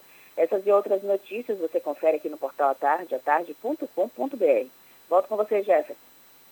Valeu, Thaís. Agora 7h55 na Tarde FM. Isso é Bahia. Economia. A Tarde FM. Bom dia, Fernando. Bom dia, queridos ouvintes da Tarde FM. Ontem, as bolsas globais tiveram um dia de forte recuperação. Nosso índice Bovespa subiu 6,5% e fechou os 74 mil pontos. Enquanto o dólar deu um refresco e recuou 1,2%, cotado a R$ 5,29. A boa notícia é que o número de casos e mortes do Covid-19 recuaram na Itália e na Espanha. Já no Japão, o governo anunciou um estímulo monetário no valor de 989 bilhões de dólares na economia para ajudar no combate do impacto do coronavírus. Para hoje, no Brasil, o destaque fica para a divulgação de vendas de varejo em fevereiro. Já no exterior, o destaque fica para a produção industrial na Alemanha. Eu sou Leonardo Souza, sócio da BP Money, a nova plataforma educacional da BP Investimentos. Para maiores informações, siga-nos no Instagram, bpmoney.com.br. Isso é Bahia. Apresentação: Jefferson Beltrão e Fernando Duarte. A Tarde FM. Quem ouve, gosta. E a gente acaba de ficar sabendo que mais uma morte foi confirmada em Salvador, mais uma morte provocada pelo novo coronavírus. Ou seja, o número pulou de 10 para 11 vítimas, 11 mortes até agora em Salvador, não, em toda a Bahia, mais uma morte registrada em Salvador. Agora, 7h56 na Tarde FM.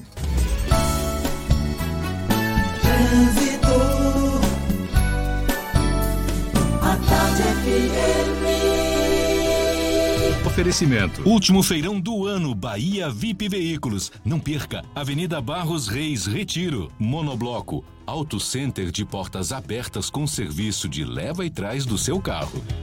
Temos novas informações com Cláudia Menezes. É você, Cláudia. Oi, Jefferson. Olha, agora cedinho já começa uma movimentação maior lá no entorno da Arena Fonte Nova por causa do posto de vacinação em sistema drive-thru. A fila de veículos está chegando no Vale de Nazaré. Lembrando que a vacinação contra a gripe foi retomada hoje e pode ser que tenha uma procura maior nos postos. Claro, vamos seguir acompanhando essa situação.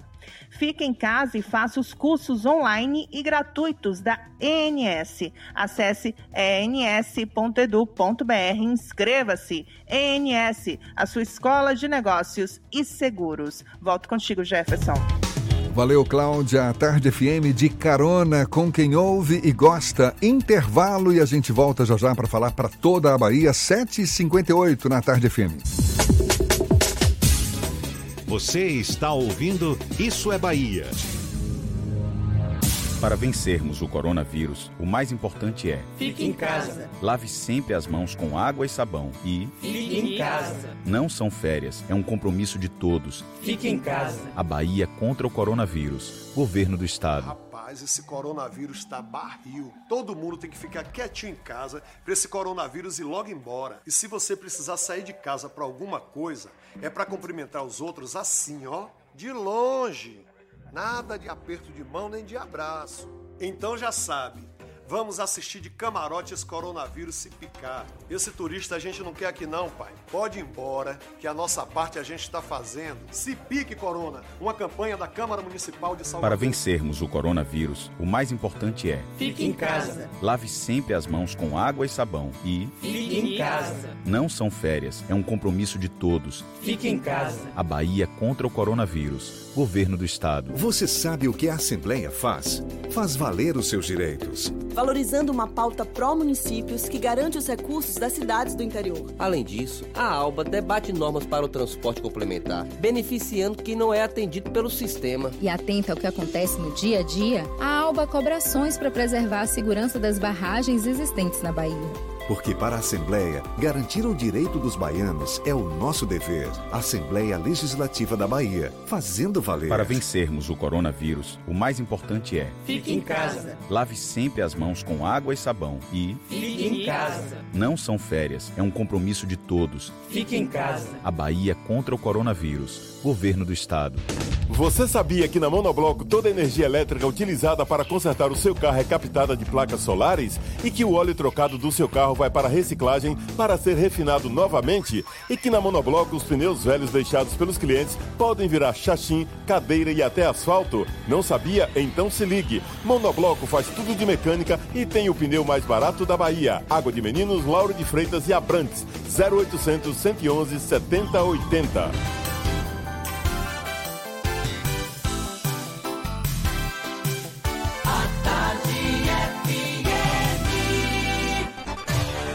Atenção, emissoras afiliadas à Tarde FM.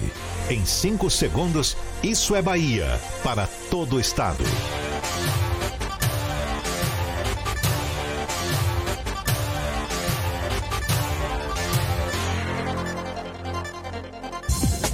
No ar, isso é Bahia. Informação com a marca do Grupo A Tarde e do Bahia Notícias. Política, segurança, saúde, cidadania. Isso é Bahia. Apresentação: Jefferson Beltrão e Fernando Duarte. A Tarde FM. Quem ouve, gosta. Que maravilha! Salve, salve, bom dia, seja bem-vindo, seja bem-vinda. A partir de agora, Isso é Bahia em rede com emissoras de todas as regiões do estado. E vamos aos assuntos que são destaque nesta terça-feira, 7 de abril de 2020. Sobe para 11 o número de mortos por coronavírus na Bahia. O último caso foi confirmado agora de manhã pela Secretaria Estadual da Saúde. Motoristas que passam pelo bairro da Pituba, em Salvador, vão ser abordados e terão a temperatura aferida.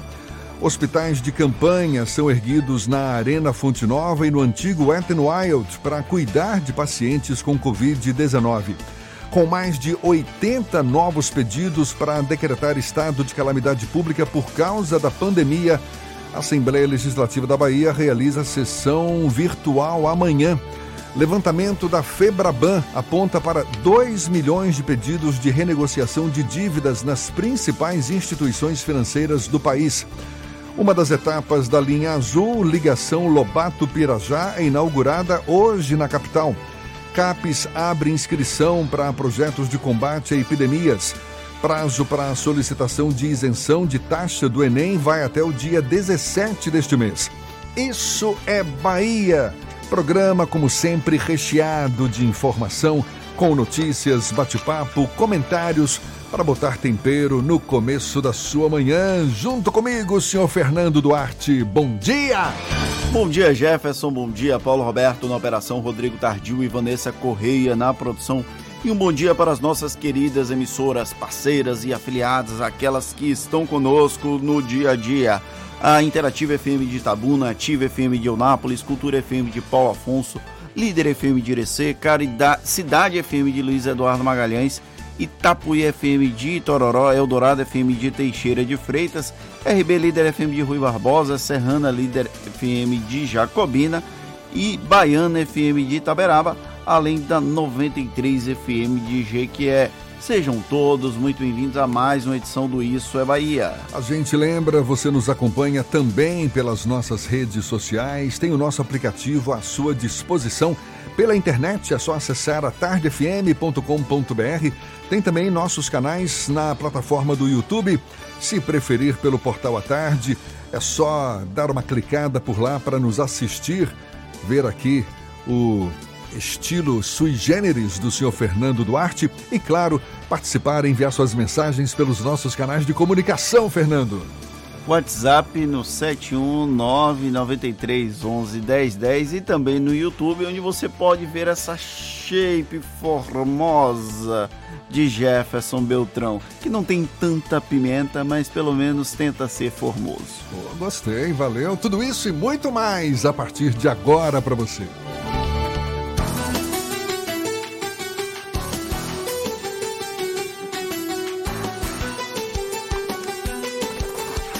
É Bahia.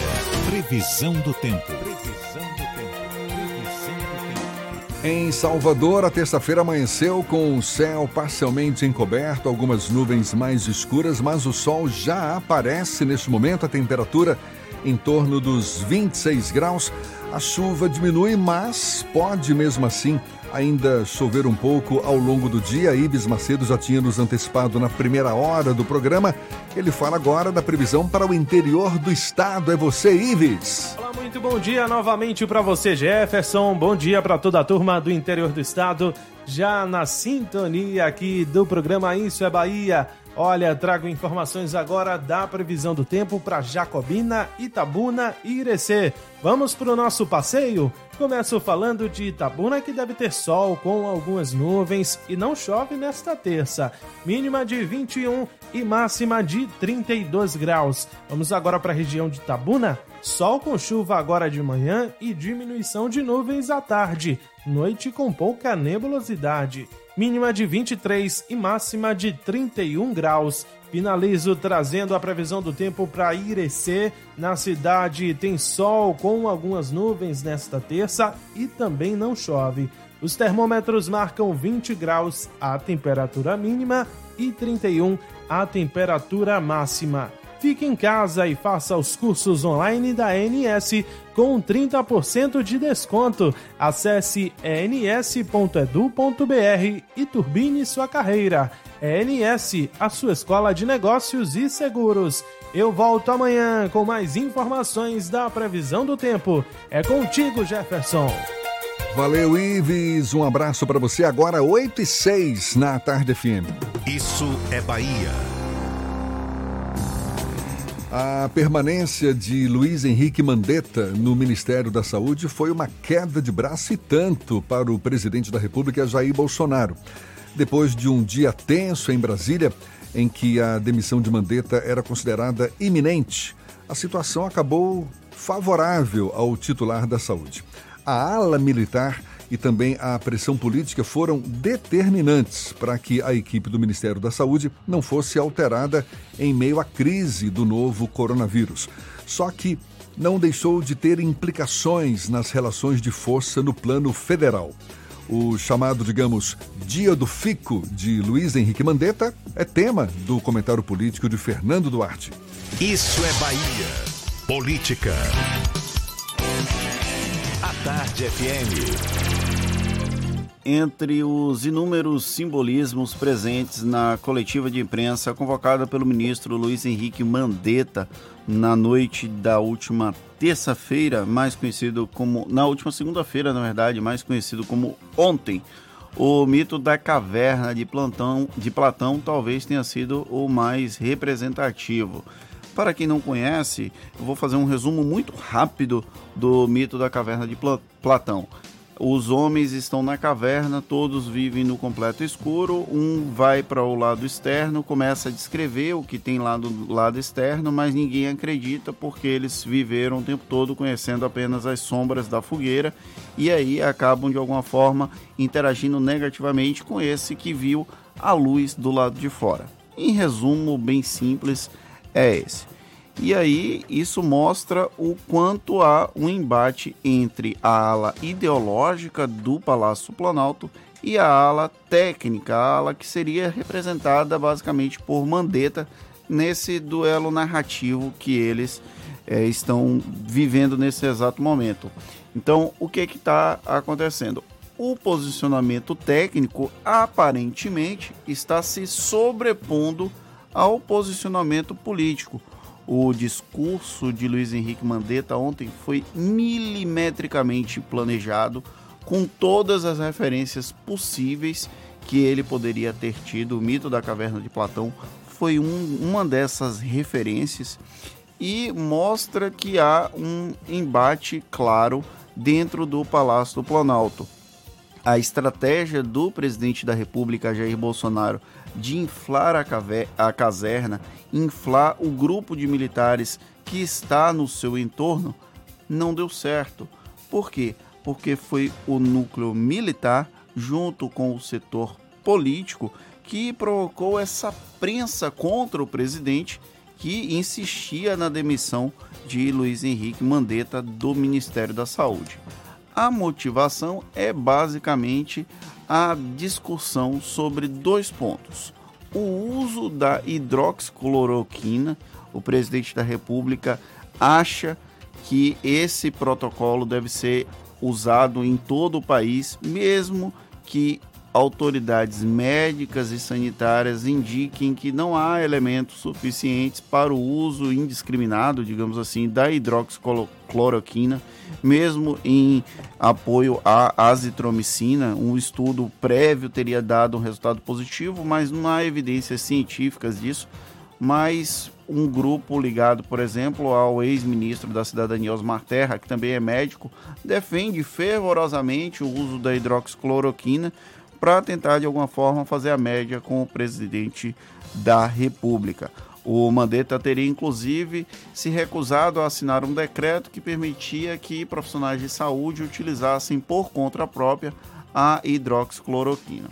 A outra questão é o isolamento horizontal.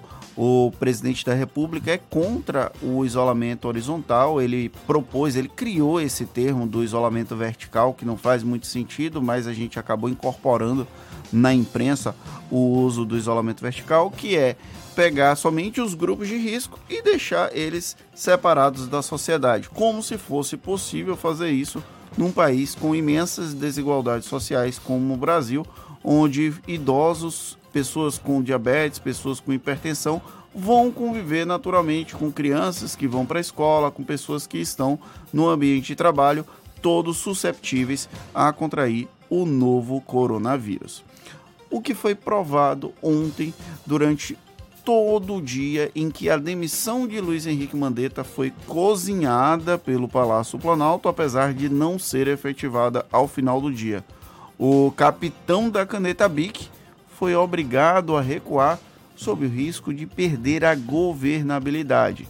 O presidente Jair Bolsonaro já não possui uma governabilidade junto ao Congresso Nacional, ele não mantém boas relações com o Congresso Nacional e agora ele tem um núcleo dividido dentro do Palácio Planalto. Os que apoiam as medidas de isolamento e apoiam o posicionamento público de Mandetta e os que apoiam o presidente da República, Jair Bolsonaro. São dois grupos completamente distintos.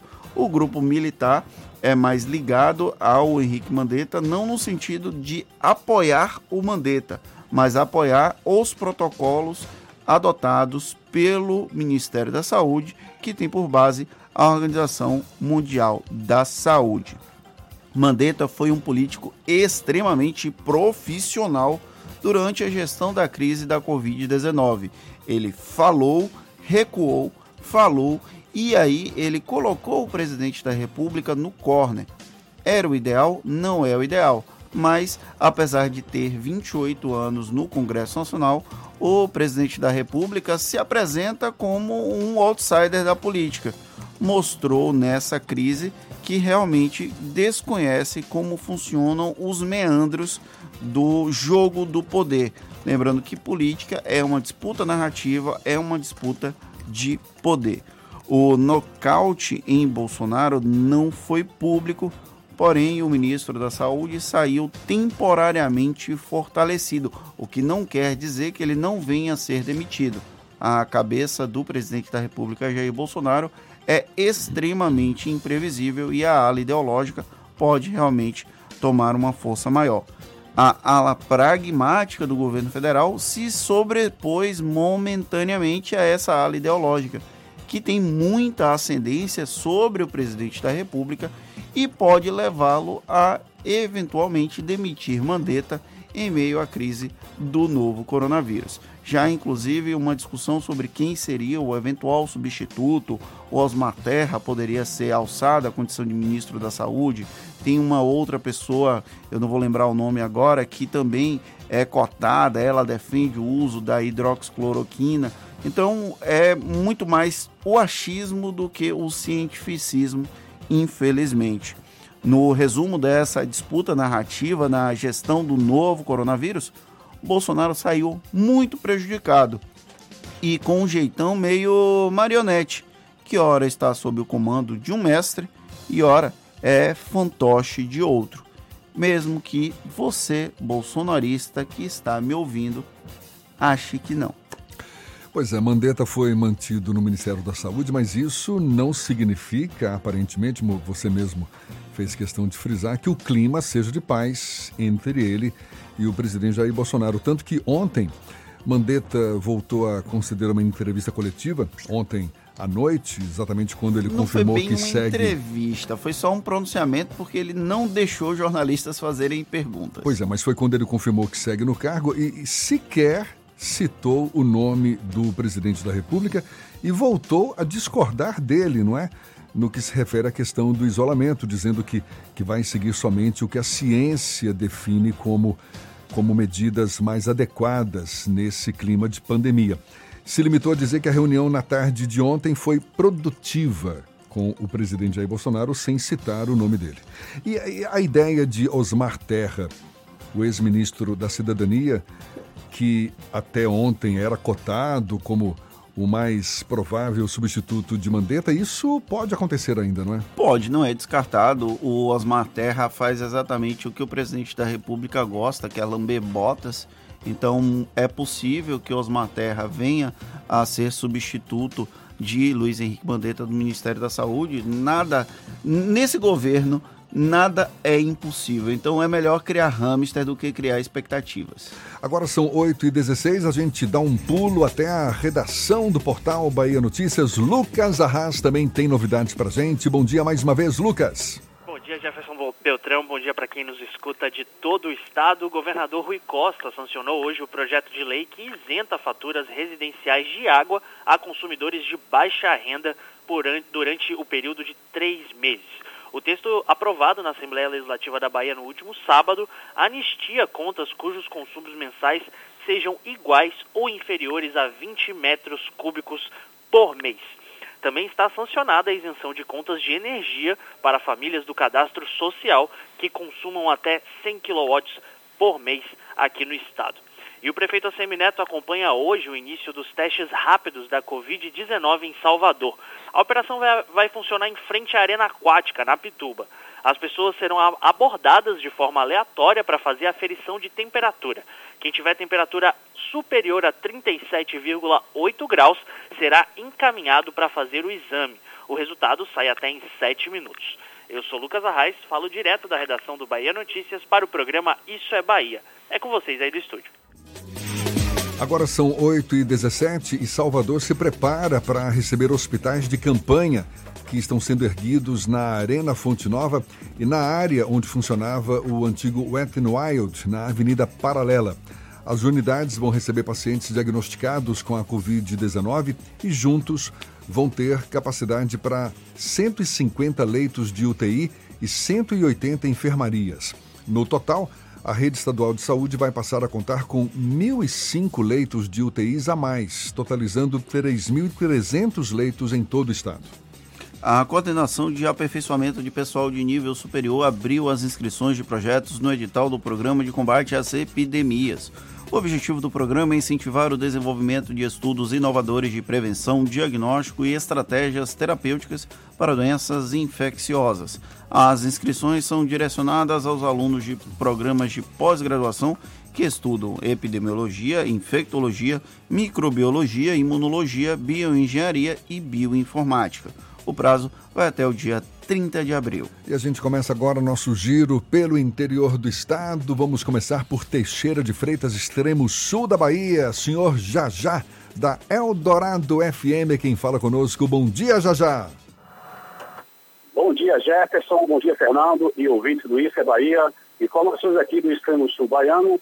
Jefferson, o Sindicato do Comércio Varejista de Teixeira de Freitas, através do ofício de número 020 420, na data de 6 de abril, de 2020, reivindicou e conseguiu, junto ao Poder Público Municipal, a reabertura do comércio no dia de hoje, e se comprometendo, em nome da categoria, pela observância de regras de higiene e prevenção junto aos trabalhadores e consumidores.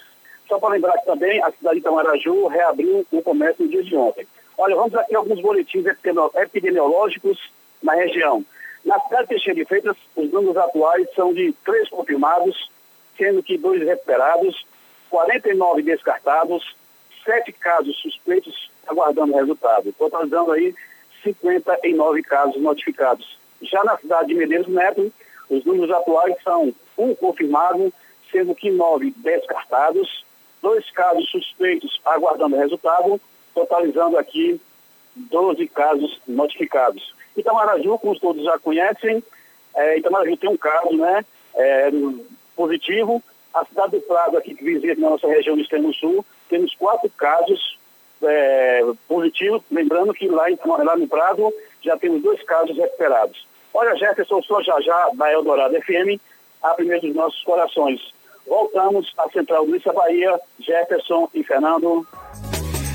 Valeu, já já, agora 8h20 e a Assembleia Legislativa da Bahia vai voltar a apreciar novos pedidos de calamidade pública para municípios baianos que se sentem também atingidos pela pandemia do novo coronavírus. Essa votação está prevista para amanhã por meio de uma votação online, será mais uma sessão virtual. De acordo com o presidente da Assembleia, deputado Nelson Leal, são mais de 80 municípios que encaminharam o pedido de decretação do estado de calamidade pública, encaminharam o pedido ao Legislativo baiano. Na última semana, foram aprovados os pedidos de calamidade pública para 22 municípios. O estado de calamidade desses municípios, com mais de 100 mil habitantes, fica válido até o fim deste ano de 2020. E nos demais abaixo de 100, munici... a 100 mil habitantes vai ficar válido durante 90 dias, podendo ser renovado. Além dessas 22 cidades, já tinha sido aprovado o estado de calamidade de Salvador e do estado da Bahia, o reconhecimento do estado de calamidade. E olha só, a Prefeitura de Madre de Deus vai instalar uma barreira sanitária na entrada da ilha e outra no terminal marítimo. Nos bloqueios vão ser realizadas medições de temperatura das pessoas que entram na cidade. Além das barreiras sanitárias, a gestão municipal também determinou a criação de uma comissão fiscalizadora de possíveis abusos de preço por parte dos comerciantes. Atualmente estão autorizados a funcionar no município de Madre de Deus os estabelecimentos comerciais essenciais, como mercados, farmácias, açougues, padarias e lojas de produtos veterinários. Agora 8h22, a gente vai até Irecê. Sandro Moreno da Irecê, líder FM, é quem conversa conosco, tem as notícias da região. Bom dia, Sandro. Bom dia, Jefferson. Bom dia, Fernando. Em Irecê, nesse momento, 23 Olha, Jefferson e Fernando, após o período de fechamento do comércio de Irecê, a Prefeitura Municipal anunciou o retorno das atividades, obedecendo algumas restrições. A medida ocorreu após o diálogo com a CDL, a Associação Comercial e representantes da sociedade civil. Veja como ficou é, o atendimento ou a reabertura do comércio aqui da nossa cidade os consultórios odontológicos terão de atender os pacientes somente com agendamento, assim como salões de beleza, clínicas de estéticas e barbearia. As lojas de sapatos e confecções terão horários reduzidos das 8 às 14 horas. Lojas de eletrodomésticos, bijuterias, óticas, eletrônicos, papelarias, relojarias e outros segmentos poderão funcionar no turno vespertino das 14 às 18 horas. As academias, bares e igrejas, assim como as instituições de ensino, continuam sem, funciona, sem funcionamento. Ah, aos poucos a gente está vendo aí a flexibilização né, por parte do governo de Irecê para o retorno do nosso comércio, um dos maiores comércios do interior da Bahia. Sandro Moreno, do Grupo J. Cineiro de Comunicação, para o programa Isso é Bahia. E a Febraban, Federação Brasileira de Bancos, divulgou um levantamento parcial dos pedidos de renegociação de dívidas protocolados nas principais instituições financeiras do país. Pedidos de renegociação de dívidas por conta da dificuldade financeira de muitas empresas aí nesse contexto de pandemia do novo coronavírus. Foram contabilizados 2 milhões de pedidos que somam 200 bilhões de reais. As dívidas em questão passam por todas as linhas básicas de crédito, sejam pessoal, imobiliário, com garantia de imóveis para aquisição de veículos e também para capital de giro. E o auxílio emergencial de 600 reais ao trabalhador informal, aprovado há uma semana no Congresso Nacional e já sancionado pelo presidente Jair Bolsonaro, vai ser liberado a partir dos próximos dias. O governo havia prometido divulgar ontem o calendário de pagamentos, o que não ocorreu o detalhamento. O ministro da Cidadania, Onix Lorenzoni, disse ontem em entrevista a uma rádio gaúcha que a ideia era iniciar o pagamento hoje, mas sem o calendário oficial. Milhões de trabalhadores informais ainda não sabem quando e como vão receber o pagamento. E se você está no grupo que vai receber esse auxílio emergencial, o site e o app para se cadastrar já estão disponíveis, foram lançados hoje pela manhã pelo governo federal. É uma incapacidade crônica essa do governo de colocar em prática as medidas adotadas, né? Ou seja, já são quase 20 dias desde quando foi anunciado esse, essa ajuda emergencial, inicialmente de 200 reais, e o governo começa pelo que é mais fácil, né? Que são os beneficiários do Bolsa Família, que é uma política pública que já existe há 16 anos. Ou seja, cadê esse dinheiro? Paga logo, Bolsonaro. É, mas é aquela história. É mais fácil perder tempo discutindo se o, se o ministro da Saúde vai ficar ou não do que agilizar o pagamento de recursos para os mais necessitados. Agora são 8h26, a gente vai para a região centro-norte da Bahia. Vamos para Itaberaba. Sérgio Mascarenhas, da Baiana FM. Bom dia, Sérgio. Muito bom dia, Jefferson Beltrão, Fernando Duarte, ouvintes do Isso é Bahia. A Polícia Rodoviária Federal, em ação conjunta com a Secretaria de Trânsito e Saúde de Itaberaba, retirou das margens da BR-242 24 animais de grande porte que circulavam livremente na rodovia, gerando alto risco de acidentes graves aos usuários. As equipes visualizaram os equinos se alimentando da vegetação que margeia a pista, situação que potencializa a gravidade de um acidente em caso de atropelamento, além de colocar em risco, claro, a vida dos motoristas e passageiros. Dois proprietários responsáveis pelos cavalos foram localizados e identificados. Eles assinaram um termo circunstanciado de ocorrência e se comprometeram a comparecer ao juizado criminal para responder por suas condutas e pelos delitos de abandono de animal e comprometimento à segurança de usuários da via. Vale ressaltar que, na hipótese do condutor deparar-se com um animal, principalmente de grande porte, durante sua viagem, é recomendado diminuir a velocidade do veículo, evitar o uso de buzina e faróis altos, uma vez em que essas medidas podem assustar o animal e provocar reações de ataque e gerar acidentes. Além disso, o condutor poderá informar a Polícia Rodoviária Federal através do número 191, que tomará as medidas de segurança cabíveis. Além disso, o prefeito de Itaberaba, Ricardo Mascarenhas, anunciou ontem à noite, em vídeo postado nas redes sociais, que adotará novas medidas para o combate ao coronavírus. Dentre elas estão o fechamento das estradas alternativas que dão acesso ao município, o fechamento da área dos bancos para a organização das filas dos estabelecimentos e manutenção do distanciamento mínimo. E até ontem, dia 6, o município de Itaberaba não tem casos suspeitos. Tem 12 casos monitorados e tem 13 casos descartados. Antes de encerrar, quero deixar aqui o meu abraço a toda a equipe do programa. Parabéns pelo nosso dia, dia do jornalista. Um abraço para você, Jefferson Fernando, de Itaberaba, Sérgio Mascarenhas, da Rádio Baiana FM, para o estúdio do Isso é Bahia, em Salvador. Um abraço. Valeu, Sérgio. Um abraço, parabéns para todos nós, parabéns para todos os jornalistas neste dia 7 de abril, também Dia Mundial da Saúde. Agora, 8h28. O Ministério da Saúde propõe reduzir isolamento em locais com 50% da capacidade da saúde vaga. A gente dá os detalhes e já já para você, confirmando hora certa, 8h28 na Tarde FM. Você está ouvindo Isso é Bahia. Para vencermos o coronavírus, o mais importante é: Fique em casa. Lave sempre as mãos com água e sabão e Fique em casa. Não são férias, é um compromisso de todos. Fique em casa. A Bahia contra o coronavírus. Governo do Estado. ITC Salvador, um empresarial de alto padrão com salas comerciais e espaços corporativos com a qualidade Moura do B. Nossa equipe está totalmente preparada para atender você de maneira online. Assine contrato 100% digital, sem precisar sair de casa. Internacional Trade Center é o endereço perfeito para você e sua empresa crescerem. Espaços corporativos disponíveis para compra e locação de salas a partir de 37 metros quadrados e com as melhores condições. Acesse agora mesmo mouradob.com.br. Para vencermos o coronavírus, o mais importante é: Fique em casa. Lave sempre as mãos com água e sabão e Fique em casa. Não são férias, é um compromisso de todos. Fique em casa. A Bahia contra o coronavírus. Governo do Estado. Você sabe o que a Assembleia faz?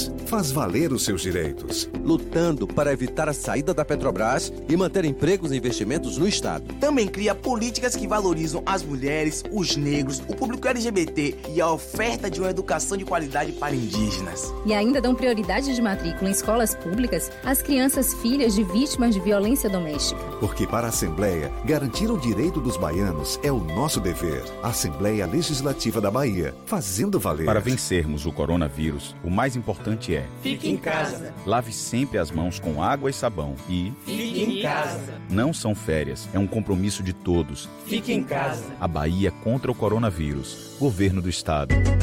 A tarde FM.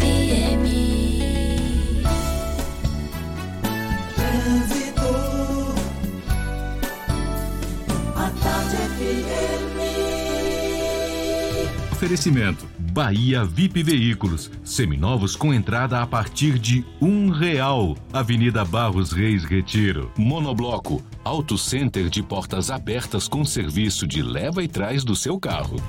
Novas informações para quem está dirigindo ou vai pegar o carro já já com Cláudia Menezes. É você, Cláudia. Estou de volta, Jefferson, para falar que a Jequitaia segue com pontos de lentidão desde a saída da Via Expressa em direção à calçada e o movimento melhorou bastante na Engenheiro Oscar Pontes, nas imediações da Feira de São Joaquim. Agora, a via flui normalmente em direção ao comércio e a Avenida Aliomar Baleeiro, já em outro ponto da cidade, segue aí um pouco carregada no trecho de Pau da Lima, sentido BR-324, por causa de obras na região.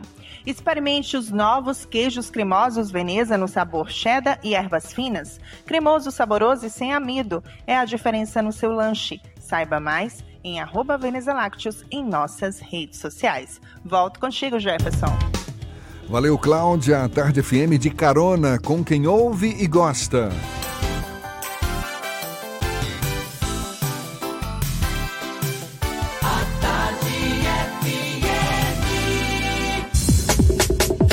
Voltamos a apresentar Isso é Bahia. Um papo claro e objetivo sobre os acontecimentos mais importantes do dia. O Ministério da Saúde propõe reduzir parcialmente o isolamento em cidades e em estados com metade dos leitos estrutura de saúde vaga. A medida, de acordo com o boletim divulgado ontem, passaria a valer já na próxima segunda-feira. Portanto, cidades com mais de 50% da capacidade de atendimento médico disponível poderiam passar do distanciamento social ampliado para um distanciamento social seletivo. Isso quer dizer que pessoas com menos de 60 anos que elevam o risco de casos graves poderiam passar a circular livremente. ok, vamos rir porque 50% da capacidade de atendimento médico no interior da Bahia é quase nada, né? Mas vida que segue. O prazo para solicitar a isenção do pagamento da taxa de inscrição do Enem vai até o dia 17 deste mês. Além disso, no mesmo prazo vão poder ser realizadas as justificativas de ausência dos participantes inscritos que faltaram no exame em 2019 e desejam uma nova isenção este ano. Os interessados em realizar a edição deste ano do Exame Nacional do Ensino Médio devem fazer a inscrição para o Enem 2020 de 11 a 22 de maio na página do participante. Agora, 26 minutos para as 9 horas. Auxiliar o empresário no atual momento de crise, orientar as empresas a adquirir formas especiais de crédito, informar as linhas de capital de giro para micro e pequenas empresas com condições especiais. São alguns dos papéis que o sistema Fecomércio Bahia desempenha nesta fase de crise procurando ajudar as empresas em geral nessa situação difícil provocada pelo novo coronavírus. Quem fala conosco sobre o assunto é o presidente da Federação do Comércio de Bens, Serviços e Turismo do Estado da Bahia, Carlos Andrade, mais uma vez, conversando conosco no Isa Bahia. Seja bem-vindo. Um bom dia, senhor Carlos. É, bom dia, ouvintes da, do jornal à tarde é, da rádio à tarde, né? O costume, o hábito. Queria inicialmente fazer uma saudação aos jornalistas que compõem essa emissora e todos os jornalistas do Estado da Bahia. Hoje é o dia do jornalista e entendemos que o jornalista é, está, como os homens da saúde, é um profissional que está à frente, está no front dessa guerra que nós estamos enfrentando, que é o coronavírus. Eu queria, de um manto especial, pedir a Deus que proteja a classe de jornalistas e dê força, dê garra e, e mantenha essa linha de comportamento, de, de levar a informação correta sempre ao público ouvinte. E aproveito para dar um abraço em, todo, em todos os jornalistas do estado da Bahia. Muito obrigado, senhor Carlos, muito obrigado. Por mais nobre que seja essa missão da Federação do Comércio, do Sistema FEComércio, de, de servir de intermediária para os empresários, no sentido de buscar apoio junto às instituições financeiras, enfim, de dar o apoio necessário às empresas nesse momento de crise, eu penso que não é uma tarefa fácil, porque é um momento em que muitas empresas buscam exatamente um dinheiro a mais, uma facilidade de crédito junto às instituições financeiras, mas parece que esse dinheiro não está chegando nas empresas. Por exemplo, havia uma exigência de que somente empresas sem débito previdenciário poderiam receber esse crédito, isso eliminaria grande parte delas. Também há a informação de que o Tesouro não havia passado, transferido o dinheiro para o BNDES, ou seja, os bancos eles oferecem, mas não garantem esses recursos. Como é que o senhor avalia essa situação neste momento em que milhares de empresas, micro, pequenas empresas, principalmente, buscam recursos junto às instituições financeiras e os bancos não estão facilitando a vida delas? É, nós, nós estamos um pouco preocupados, porque já vão fazer 15 dias que o ministro Paulo Guedes disse que ia deixar disponibilizado um total de 470 bilhões e que para o comércio inicialmente seriam 80 bilhões. E os números realmente, a princípio, são muito bons ou dão para começar a, a, a, dar uma tranquilidade ao comércio e a, aos empresários, porque o dinheiro, na hora que chegasse, aqueles que ganham o, aquele bônus do, é liberado pelo governo, aqueles 600 reais ou os 270 reais, esse dinheiro ia irrigar a economia e, obviamente, que para o comércio é, que já está praticamente parado, seria um, uma medida bem feita e, e oportuna.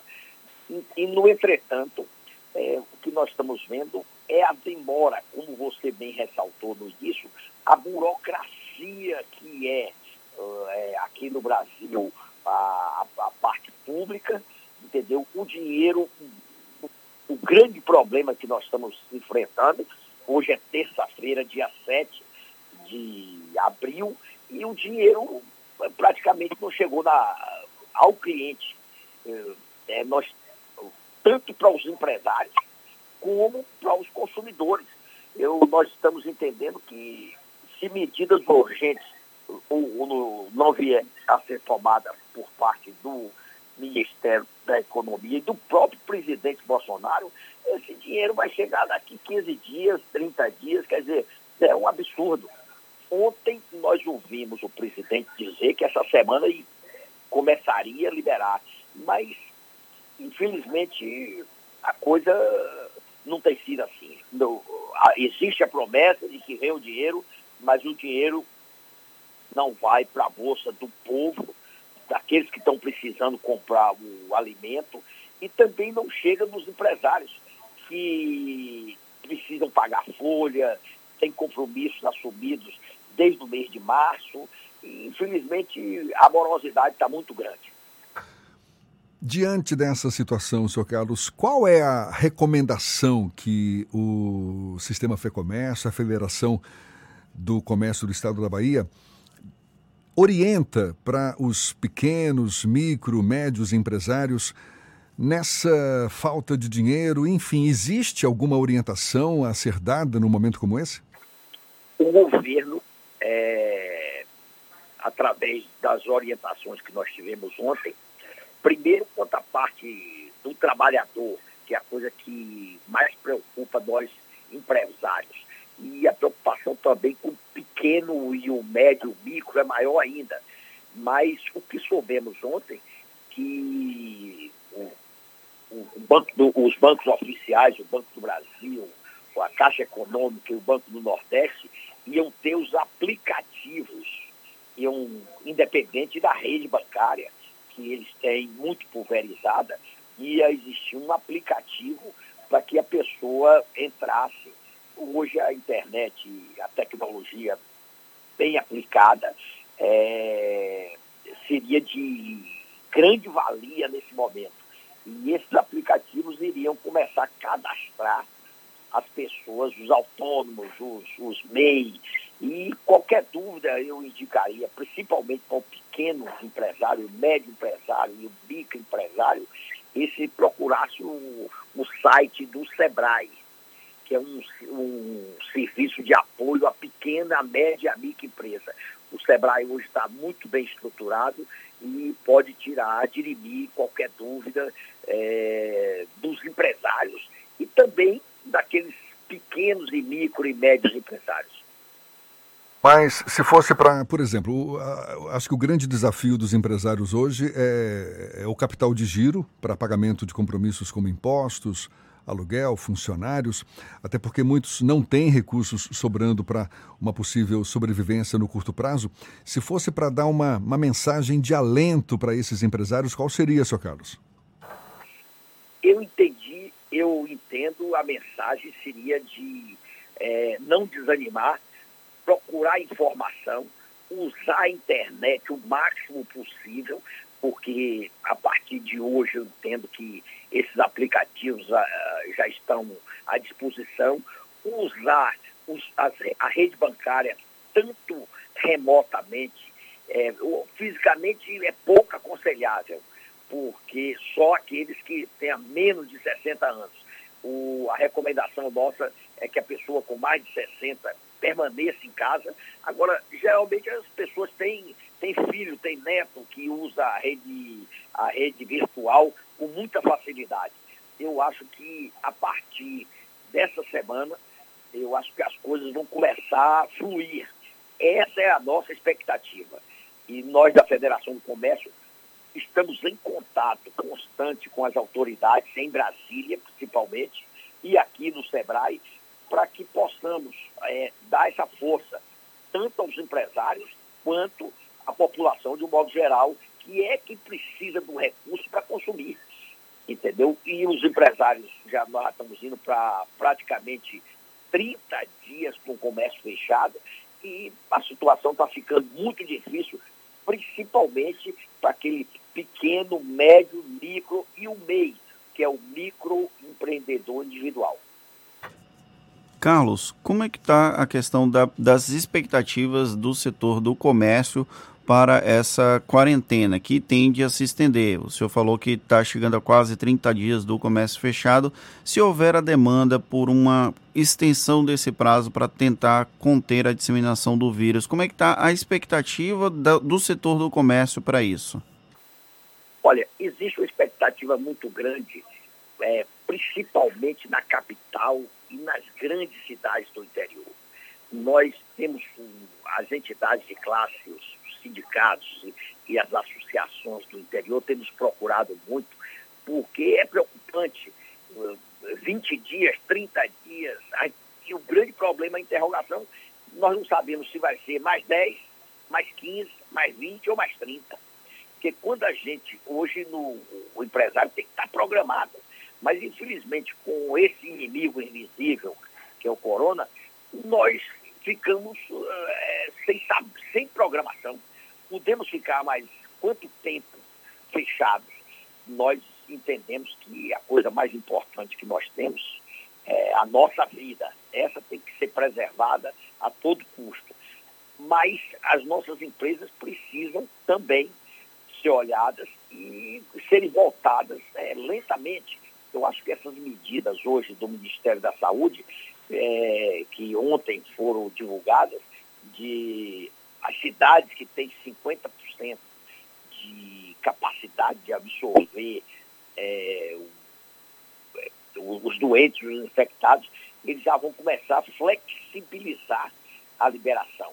Esperamos que isso seja com muita segurança, muita cautela, porque quem já ficou 30 dias, ficar mais 15, mais 20, eu acho que o importante é, são as nossas vidas, as vidas dos nossos colaboradores e a vida da população como um todo. Isso é que nos preocupa. É, desafio grande para todos nós. É o que a gente tem pela frente. Fica aí a expectativa de que tenhamos forças para superar esse momento, com certeza. Presidente da Federação do Comércio de Bens, Serviços e Turismo do Estado da Bahia, o empresário Carlos Andrade, conversando conosco. Muito obrigado pelos seus esclarecimentos e um bom dia para o senhor. Bom dia e parabéns pelo Dia do Jornalista. Muito obrigado e a gente lembra que esse papo todo vai estar disponível também logo mais nas nossas plataformas no YouTube, no Spotify, no iTunes e no Deezer, 8h45 na tarde FM. Você está ouvindo Isso é Bahia. Para vencermos o coronavírus, o mais importante é: Fique em casa. lave sempre as mãos com água e sabão e Fique em casa. não são férias, é um compromisso de todos. Fique em casa. A Bahia contra o coronavírus. Governo do Estado. Você sabe o que a Assembleia faz? Faz valer os seus direitos. Valorizando uma pauta pró-municípios que garante os recursos das cidades do interior. Além disso, a ALBA debate normas para o transporte complementar, beneficiando quem não é atendido pelo sistema. E atenta ao que acontece no dia a dia, a ALBA cobra ações para preservar a segurança das barragens existentes na Bahia. Porque para a Assembleia, garantir o direito dos baianos é o nosso dever. Assembleia Legislativa da Bahia, fazendo valer. Para vencermos o coronavírus, o mais importante é: Fique em casa. lave sempre as mãos com água e sabão e Fique em casa. não são férias, é um compromisso de todos. Fique em casa. A Bahia contra o coronavírus. Governo do Estado. Ô velho, deixa eu te dar real. Quando a gente fala que é pra ficar em casa, é pra ficar em casa só você e quem já mora com você. Não adianta nada você ficar em casa e chamar seu brother pra te visitar ou deixar o coleguinha do seu filho passar o dia com vocês. Para tudo. Isolamento é isolamento. Fica quietinho um pouco pra gente se livrar logo desse coronavírus. Esse turista a gente não quer aqui não, pai. Vai embora, que a nossa parte a gente tá fazendo. Se pique, Corona. Uma campanha da Câmara Municipal de Salvador. Para vencermos o coronavírus, o mais importante é: Fique em casa. lave sempre as mãos com água e sabão e Fique em casa. não são férias, é um compromisso de todos. Fique em casa. A Bahia contra o coronavírus. Governo do Estado. As informações sobre a influência da economia na sua vida. Com o jornalista e economista Armando Avena. Falando de economia. As medidas adotadas pelo governo federal para enfrentar o coronavírus estão no caminho certo. Por um lado, buscam compensar o choque que aconteceu na demanda, com milhões de pessoas ficando em casa, sem consumir, e tirando a renda também do mercado informal, que perdeu seu ganha-pão com o isolamento social. Por outro lado, tenta preservar a oferta e o emprego, viabilizando crédito para que as empresas continuem operando, não demitam pessoal e possam ter capital de giro. Mas, embora corretas, a maioria das propostas ainda não saiu do papel. O governo prometeu a transferência de renda de 600 reais para os trabalhadores do mercado informal, que perderam sua renda. Mas até agora já estamos no fim do mês e nenhum tostão chegou ao bolso dos trabalhadores. Também foram anunciadas as novas inscrições do Bolsa Família, mas nada se concretizou. Do lado das empresas, nenhum tostão do crédito disponível chegou ao bolso dos empresários. E até o dia 5, as empresas terão que pagar a folha de pessoal. A linha de crédito para cobrir a folha de pessoal por dois meses, que é fundamental para evitar o desemprego em massa, precisa ser agilizada. Afinal, o Banco Central vai garantir os empréstimos. Apesar disso, não ficou claro se até o final do próximo mês os empréstimos estarão viabilizados, nem como o banco vai repassar esse dinheiro diretamente na conta dos trabalhadores. A verdade é que o governo anuncia boas medidas, mas não consegue agilizar a disponibilização dos benefícios. A burocracia impera no setor público, mas no setor privado, os compromissos não esperam. É hora do governo federal falar menos e concretizar mais. Você ouviu Falando de Economia, com o jornalista e economista Armando Avena. Voltamos a apresentar Isso é Bahia. Um papo claro e objetivo sobre os acontecimentos mais importantes do dia. Agora 8h50, temos notícias que chegam também da redação do Portal à Tarde. Thaís Seixas está a postos. Bom dia, Thaís. Oi, Jefferson e Fernando, bom dia. Bom dia aos nossos ouvintes de todo o estado. Mais 13 cidades baianas têm o transporte intermunicipal suspenso pelo governo do estado como forma de evitar a disseminação do coronavírus, totalizando 62 cidades. A partir da meia-noite de amanhã, passam a ter o serviço interrompido os municípios de Adustina, Cachoeira, São Félix, Gandu, Ibirataia, Itarantim, Palmeiras, Piripá, Barra do Choça, Campo Formoso, Catu, Ibotirama e São Francisco do Conde. A atualização foi publicada na edição de hoje do Diário Oficial do Estado. A norma suspende a circulação, saída e chegada de qualquer transporte intermunicipal, rodoviário e hidroviário nas modalidades regular, fretamento, complementar, alternativo e de van.